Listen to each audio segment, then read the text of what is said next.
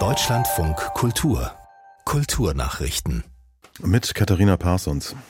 Die renommierte Düsseldorfer Kunstakademie ist nach dem Rücktritt ihres kommissarischen Rektors Johannes Missock ohne Leitung. Der Rücktritt Missocks folgt auf wochenlange Querelen um die Neuwahl der Führung der Akademie.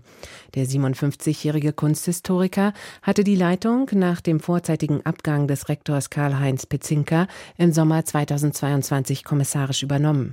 Im Dezember hatte sich die Architektin Donatella Fioretti bei der Rektoren-Neuwahl knapp gegen Missock durchgesetzt.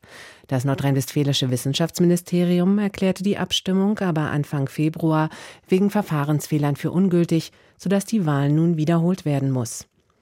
Aus der Düsseldorfer Akademie gingen Künstler wie Gerhard Richter, Josef Beuys und Jörg Immendorf hervor. Zu den bisherigen Rektoren gehörten unter anderem der Maler Markus Lüppertz und der Bildhauer Tony Craig.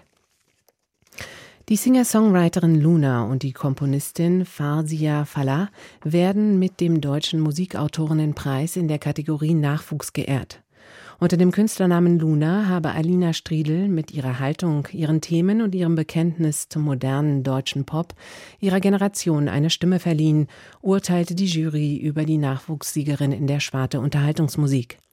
In der Kategorie Ernste Musik wurde die in Deutschland lebende Iranerin Falah als Ausnahmekomponistin gewürdigt.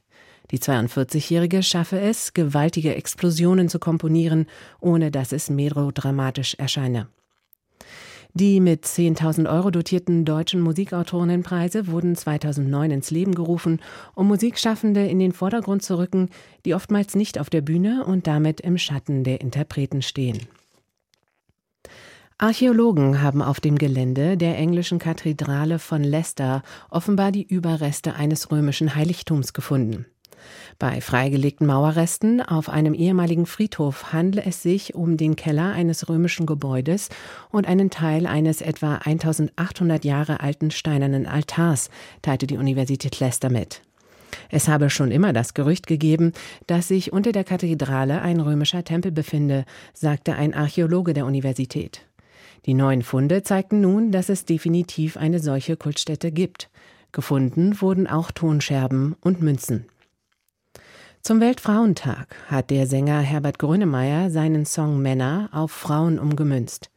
Wie der Radiosender RBB 888 des Rundfunks Berlin-Brandenburg mitteilte, bot der 66-Jährige das Lied dort am Morgen erstmals und exklusiv in der Frauenversion als musikalischen Gruß dar.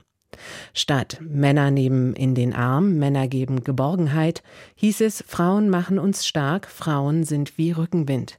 Das Originallied Männer erschien 1984 und war Grönemeyers Durchbruch als Musiker.